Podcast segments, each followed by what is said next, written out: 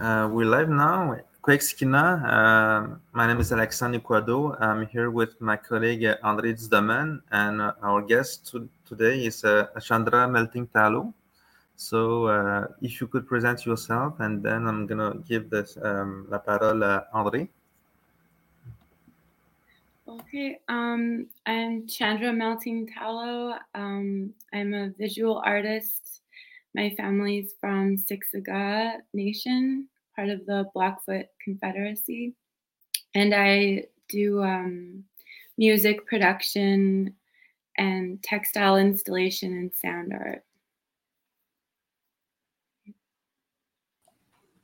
Uh, hello, uh, Chandra. It's really a pleasure to uh, and an honor to have you uh, with us uh, today. Uh, so and uh, welcome everybody uh, who are uh, listening to us. Alors, as you know, we are bilingual, sometimes in French, sometimes in English. And this time, we the the podcast will be in our uh, very good English, Alexandre and me. so, uh, uh, uh, Chandra, what, what struck me is uh, the the scope of the medium you use. You have been poet, you have published books, you have been involved in music and songs, in installation and performance. Uh, uh, how can you embrace uh, so large uh, as an artist? Yeah, I think um well I originally I think I started with poetry and then I got really excited about doing visual art um, through being exposed to Jean-Michel Basquiat's work. So I wanted to do painting, but I think I just am really curious and I get a lot of ideas. So every time I try something new, I get really excited about it. So yeah, it's um I think I used to kind of feel like I needed to choose one thing, but I realized I think this is just the way I work and everything is interconnected. So I all started with uh, poetry, but uh, uh, maybe you can uh, tell us uh, how uh, uh, you uh, began uh, to uh, uh, uh, write uh, poetry and uh, to have the, the the ambition to publish it and uh, become an artist.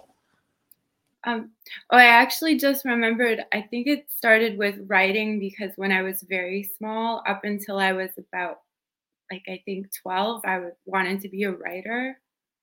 But um, when I was uh, 17, I had dropped out of high school and I would just, I worked at a Cineplex Odeon at a movie theater. And so I would spend a lot of my money on renting movies from Blockbuster because this was like the early 2000s. And um, I think I rented a movie, it was the biopic about Sylvia Plath. And I just fell in love with her poetry and I started buying her books and other poets' books. And from there, I started writing poetry constantly.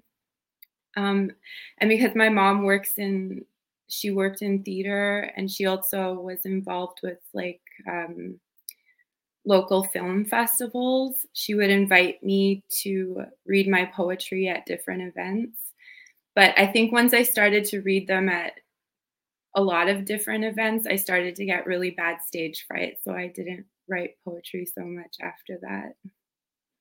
But I did publish two poems and two anthologies at that time. Yes, we uh, Alexandre will uh, give the links uh, to to connect to, to, to your bio and uh, to your works, uh, what we can access on uh, internet. And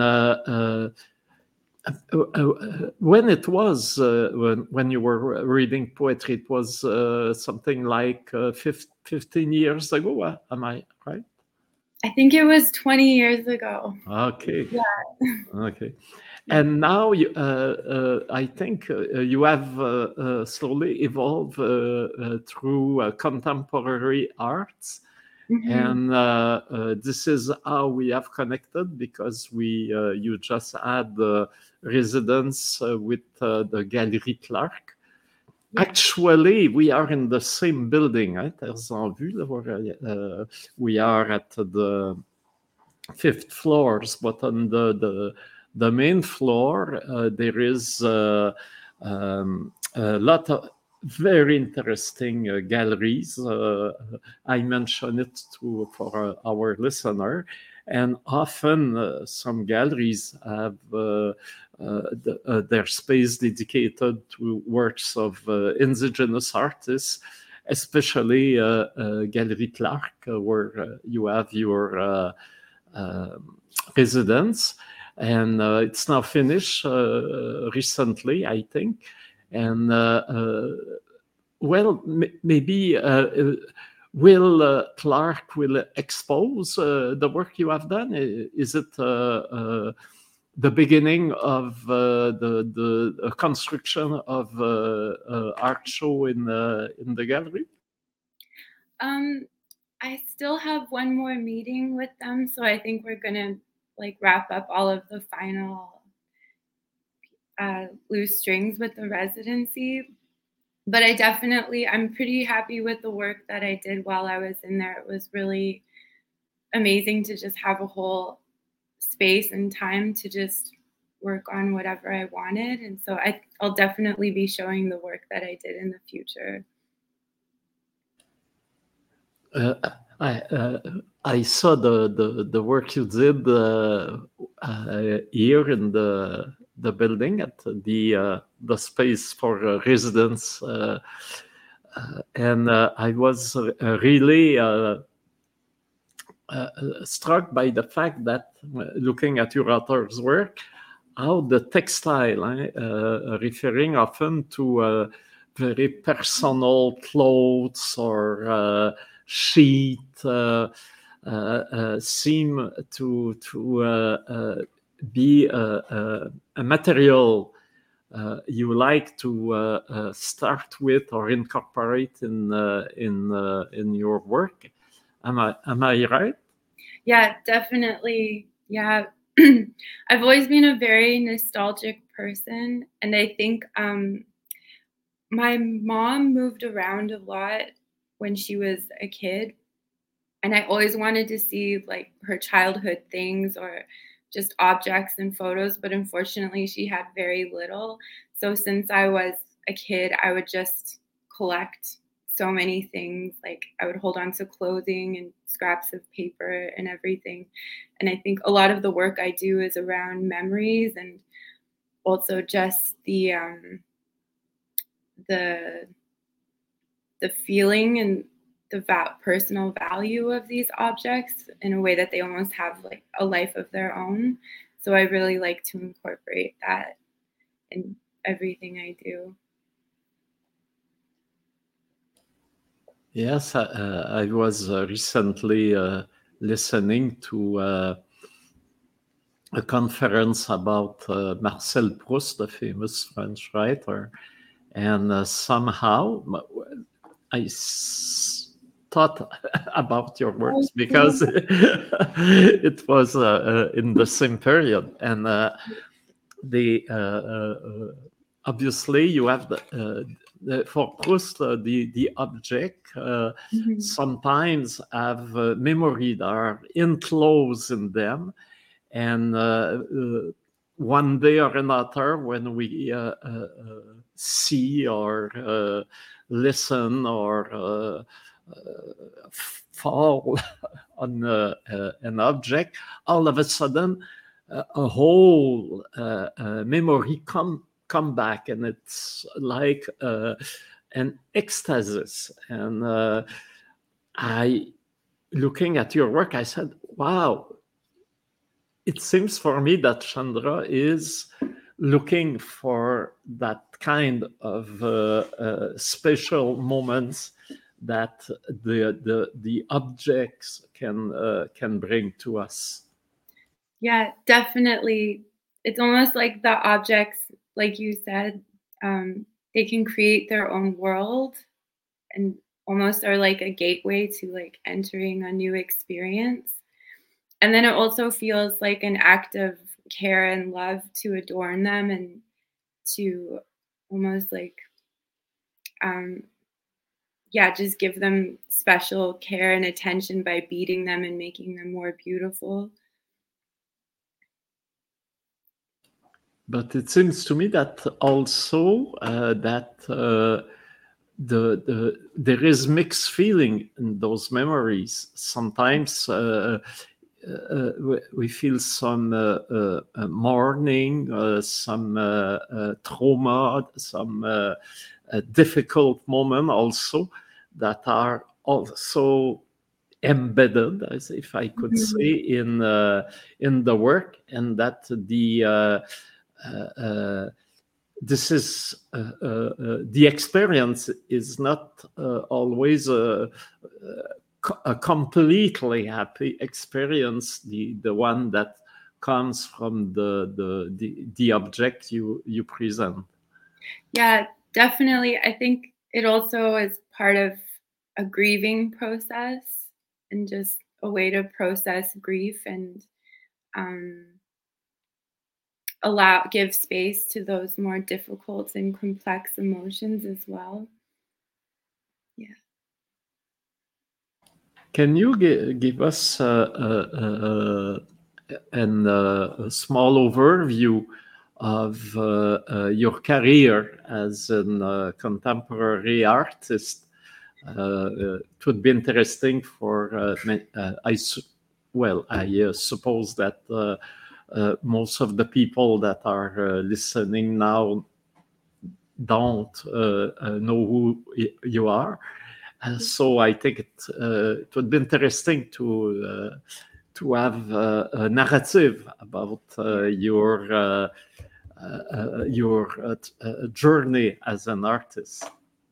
Yeah, yeah, it's been a wild ride.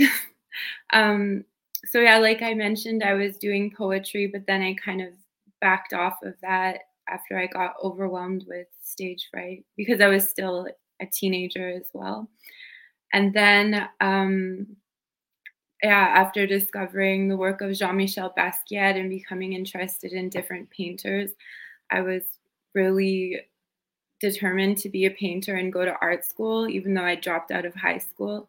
So it took me until I was about 22 to finally get into art school.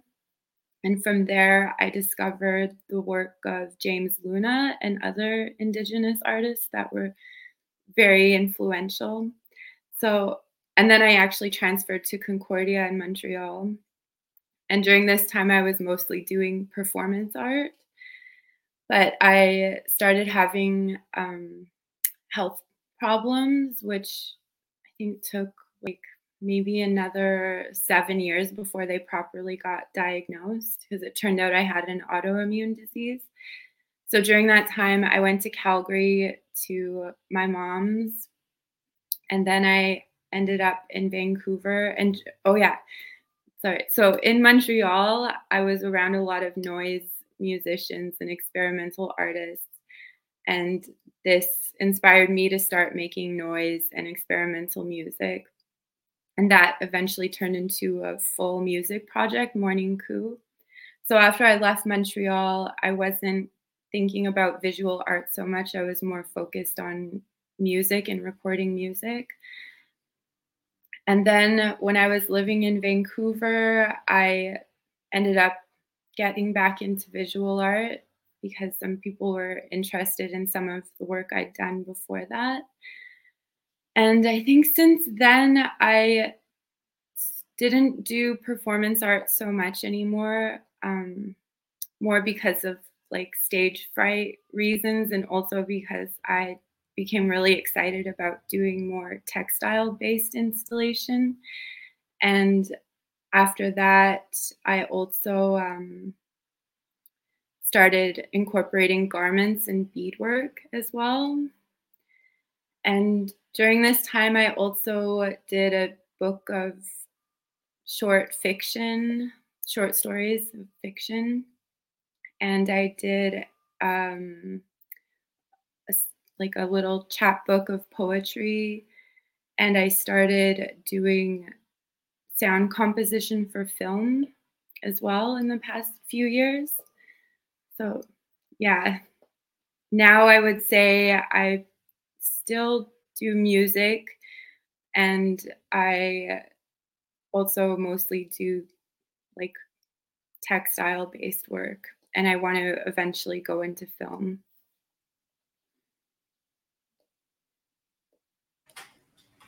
Last week uh, with Gerald McMaster, uh, we were uh, discussing uh, uh, the fact that in the 80s, uh, the Aboriginal artists often were saying, I am an artist that happens to be uh, Cree or Mohawk, but I am mm-hmm. first of all an artist.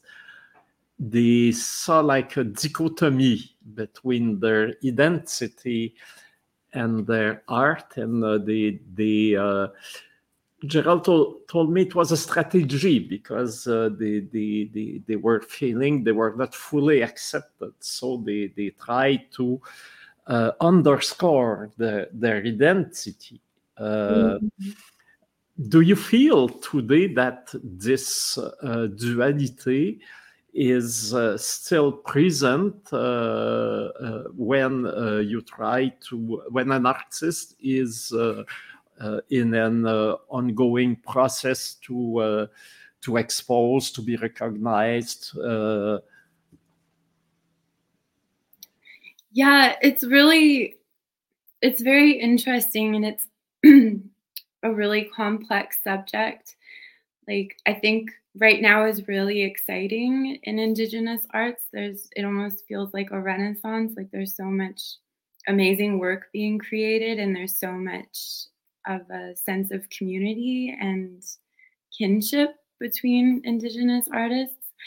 Um, I think for me personally, I kind of, I think, constantly grapple with both because I do feel like um, a resistance to creating work that is, um, I guess, like aesthetically identifiable as an indigenous um, practice, I think I like don't really want to I guess I'm very like hyper conscious of that the othering gaze of a non-indigenous audience kind of um, fetishizing that sort of work. And i think also too with um, in regards to the music I make, like I think the music as well stands on its own and there is like a sense of frustration where I think like a lot of musicians, especially like white male musicians, their work is looked at first and the identity is considered almost like neutral.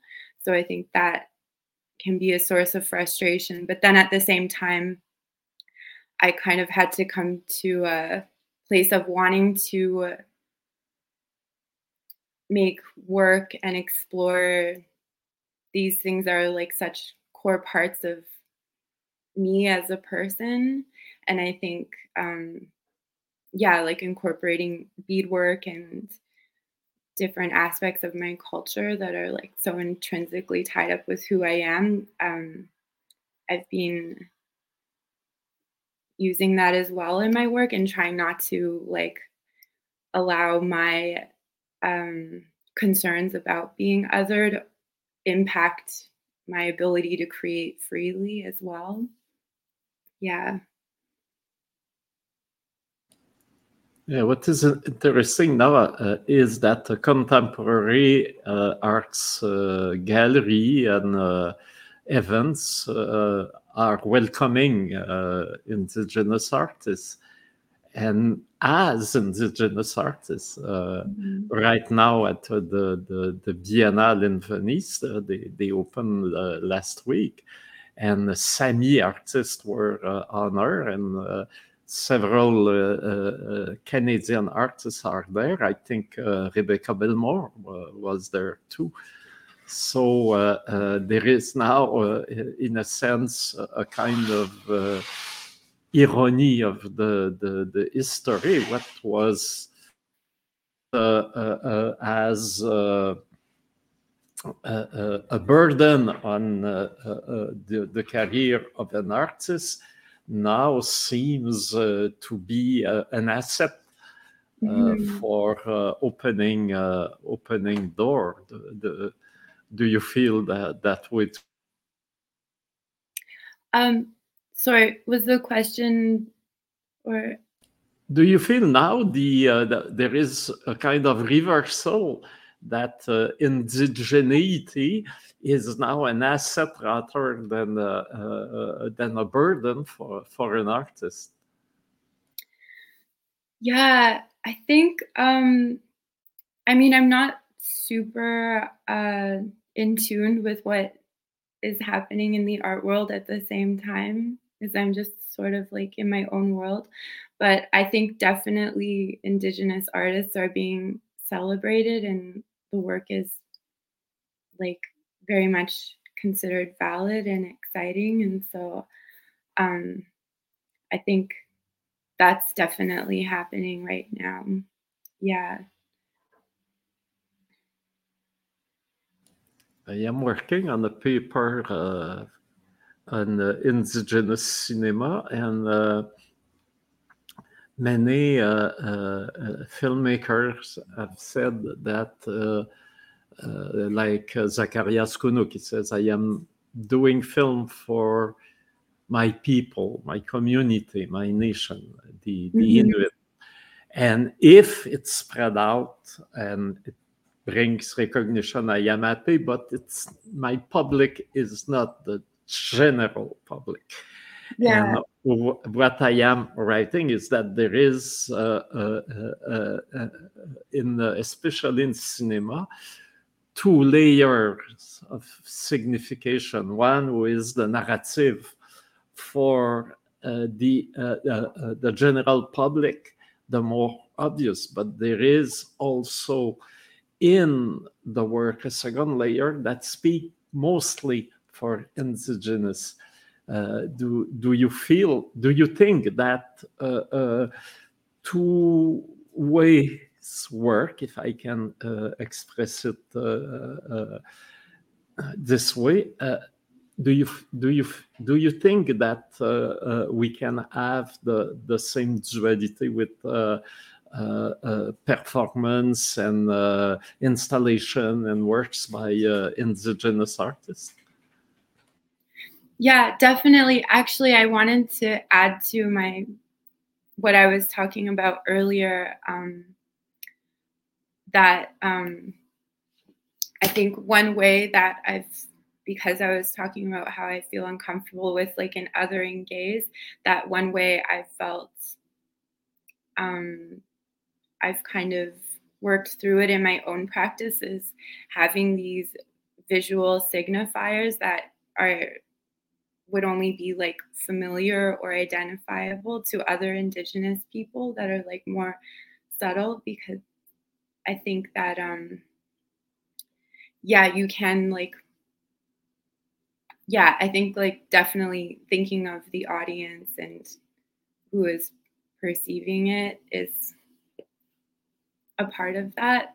But yeah, I think for me personally, there's definitely pieces and um, different work that I create where I, it is intended for an Indigenous audience. And it's, I think, more uh, as part of a, um, I think it's come about based on feedback from especially Indigenous youth and how they've received the work that I made that encouraged me to continue making work in these ways that seems beneficial. And then there's other things I make that are, whether they're visual art or music, that I'm just, I guess it's more of like a process of like channeling something, channeling an experience that the intended audience would be whoever is receptive to it, regardless of who they might be. So, when you are working, uh, when you are creating, somehow you are audience uh, conscious. You you you are thinking of the the people that will receive, uh, look at, uh, be moved by the work you are doing.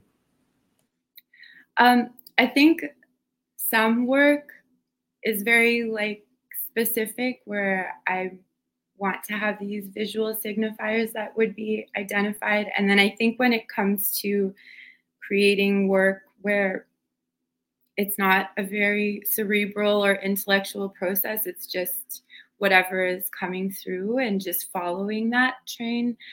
I don't think I'm particularly thinking of the audience, but the intention is that whoever would be receptive to this experience I'm trying to trans- transmute, that would be who it would be for.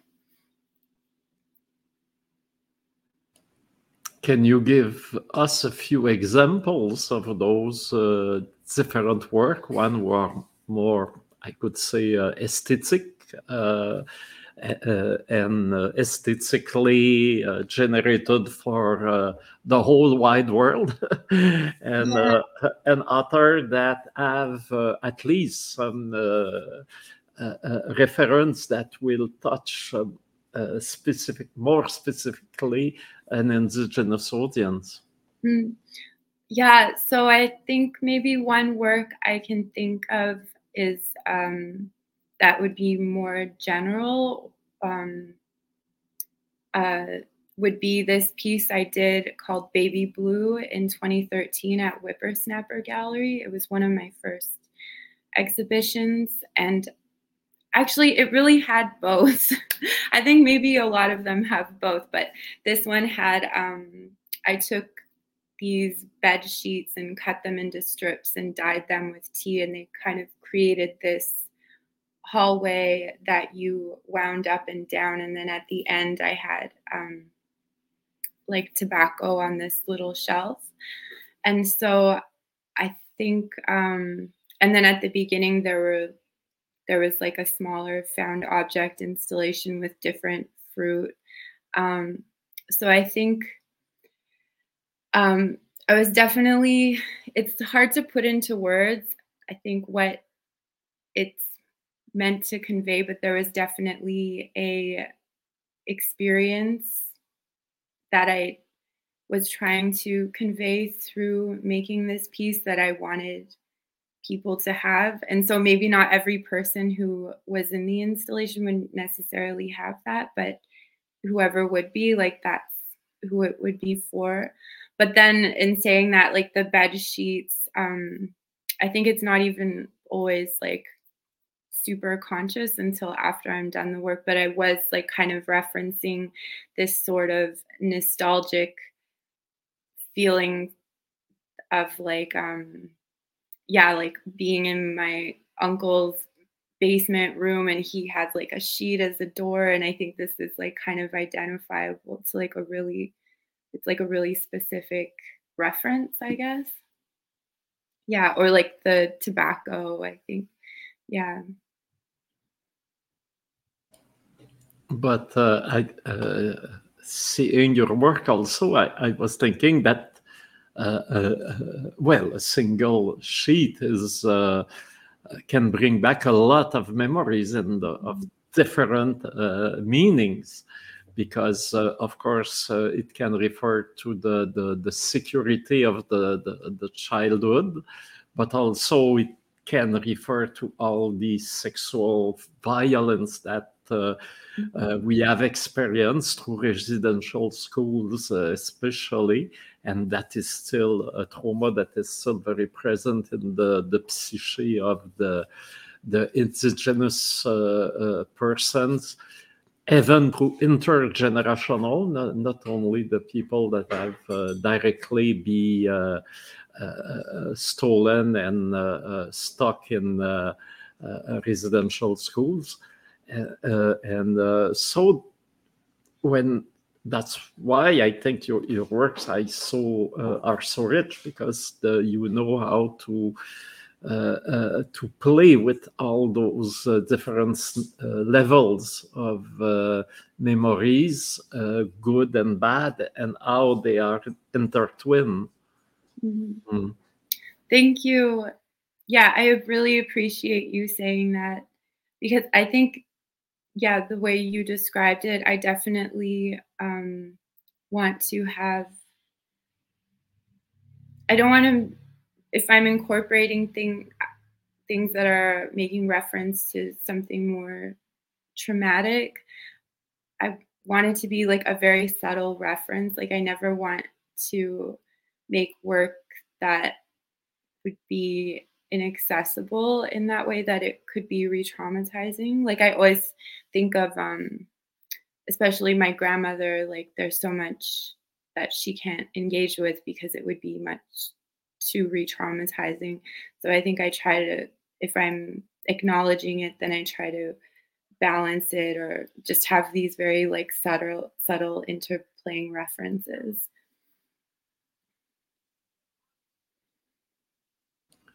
Effectively, there is a, a, something that the the well, it's not the Beatles songs I am referring to, but I think there is uh, always a yesterday that is underlined. And uh, when we think of something that is yesterday, somehow we have our overcome, or we are uh, overcoming, uh, and we are still in, or we are in the, in the process to let it back. And uh, uh, when we look back it's not the same thing as uh, it, it is somehow a therapy. We we advance uh, in the life and uh, uh, and I, I find interesting that it is not though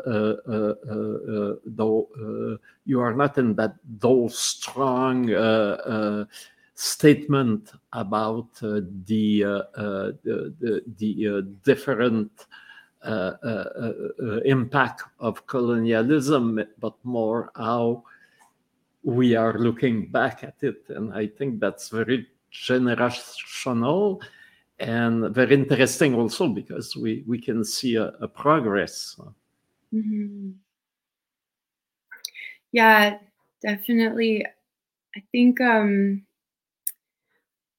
it also comes from a way that I've um, sort of dealt with everything since I was a child. I was very imaginative and I had like my own fantasy worlds. And that was sort of my coping mechanism and way of um, survival. But it also felt like it wasn't just about survival or healing, they also felt very real and visceral, these like imaginative places. And I think it's interesting how they might like intertwine with um, the spirit world and relationships to ancestors and that they're in some ways separate but that they also overlap and it's you can't quite fully parse them apart or even need to, but it's something that has created a lot of comfort for me and that I try to create these environments that evoke that. And uh, uh, do you have uh, uh, an uh, exhibition? Is there places where we can uh, see your work now, or we will be able to to see them in uh, in the uh, near future? Yeah, my work is going to be in BACA next month. So um, two of my pieces will be there. Um, uh, Ikakima, which is a textile installation, and then Blood Count, which are these four dresses that have uh, graphic scores beaded onto them.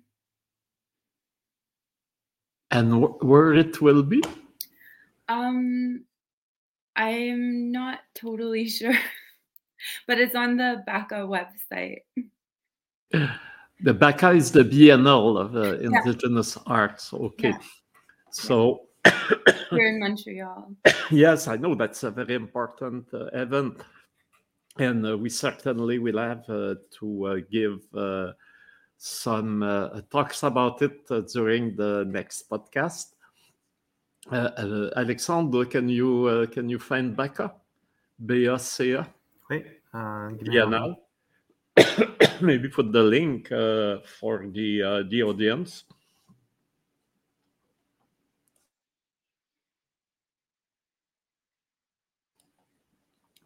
And you were speaking about uh, the, the the the community of indigenous artists. Uh, can you tell us wh- who are the artists that inspire you and uh, keep you uh, trucking?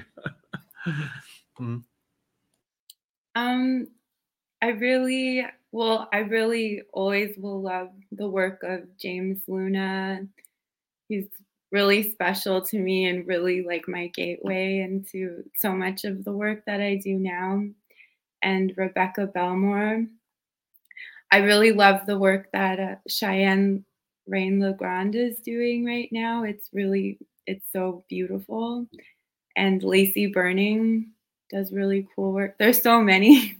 Wes Harmon, I love Wes Harmon's work and just the way that they talk about their practice and politics and community and they have um yeah, they're just awesome.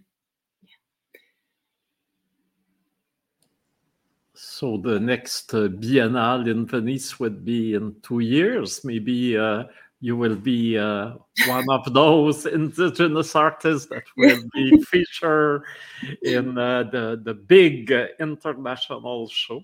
And, uh, and uh, we hope we can uh, express the hope right here that uh, uh, Clark uh, Gallery. Uh, uh, do a follow up of the, the residence and uh, Yeah. offer you their, their beautiful spaces uh, to uh, uh, hang your work. And so uh, it will be easy for me uh, to take the elevator to see it. yeah, uh, each uh, uh, at each uh, uh, podcast, uh, Alexandre, who is uh, speaker of the uh, Atikamekw language and one of uh, those who uh, uh, uh, one of the keeper of the, the ancestral language and who is also uh, the Atikamekw is uh, obviously connected to uh, uh, uh, other uh, indigenous uh, uh, tongues in uh, in America, and uh, always he uh, uh, a small uh, linguistic uh, chronicle. So I don't know what what rabbit he has in uh, his uh, hat today, but uh, I think we are here to to discover it. Uh, actually, I haven't, I haven't finished yet. I've been doing some research about uh, robes, dress, and skirts because of what what the image I saw about Clark. You were describing about uh, robes, so I went to to, uh, to the Blackfoot language, Plains Cree and Moose and that's Kamek as well. Uh, I haven't been able to go to uh, yet, but I can give you a, uh, a summary. Give me that just an instant. Hmm.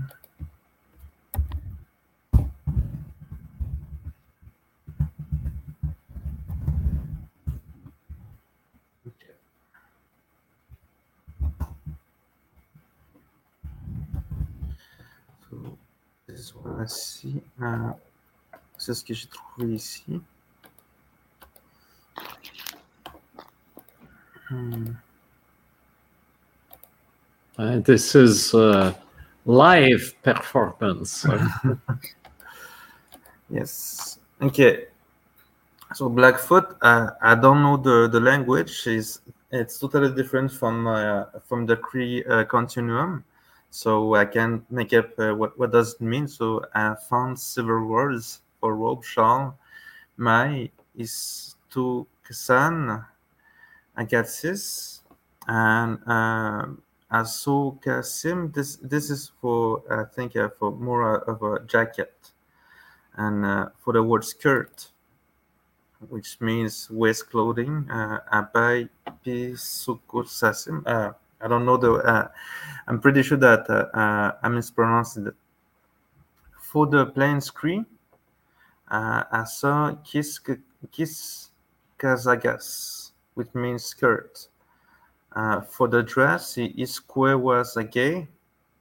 You can understand that Iskwe means woman. Was a gay. I think that's women's clothing and for I found that agop means blanket for the Plains Cree. In Atikamekw, agop means robe, uh, long robe especially. And uh, if we see for the Moose Cree, agohun, they say cloak for robe uh, or robe. And in Atikamekw language, uh, we say agop for the robe. But if you will specify for the for the jupe uh, for the skirt, we say uh, kishkiruwegup. Kishkiru, that's, that's something that we have cut off uh, from uh, from clothing. So it, it essentially means uh, the the rope that we have cut up in half. So uh, for the skirt. And in, in Waimun, they say uh, agop as well for robe. So this is my uh, language part. Um, I hope uh, um, I wish that I could uh, have uh, more time to, to look through it, but uh, this is what I have for now. Thank you. Oui, merci, Kachimegwech, uh, Alexandre. Et uh, also, uh, before uh, leaving the, the podcast, I want uh, to uh, tell everybody that we, we are now working uh, uh, constantly here in en Vue. Uh, you know that our main activities are during the summer. We will have several several activities during the month of June, around the 21st and before. So between 15th and 21st of June, uh, a series of uh, uh, fantastic discoveries uh, artists in many fields, eh, in cinema, in uh, concerts, in ceremonies, in the gathering, are under uh, the are now in the kitchen. Eh? It's not the time to announce it officially, but get ready for it. And also, we are working on the program of uh, the Montreal uh, International First Peoples Festival that will take place from uh, August 9 to August uh, um, 18 and uh, uh, so uh, uh keep in let's keep in touch because uh, there will be announcements to connect with the the soul of uh, the peoples that have uh, inherited of uh, the, the more ancient culture of uh, the, the territory. And we were very happy today to have Chandra Melting Tallow thank you, Chandra, to, to have shared the, the, those uh, beautiful moments with us and uh, with uh, the, the audience. I know we will have a lot of good, good feedback uh, for uh, this uh, interview. Thank you so much. Uh, Miigwech, I hope we see you soon in uh, uh, other events or exhibitions. Yeah, definitely. Uh, mm-hmm. for being here. I guess this is, we see you ne next week, André? We obviously, we will be there each Wednesday at noon. We are there. C'est bon, ok. Le duo, the famous duo André and Alexandre. Ouais, ouais. Ah, Miigwet, keshko minut kskina.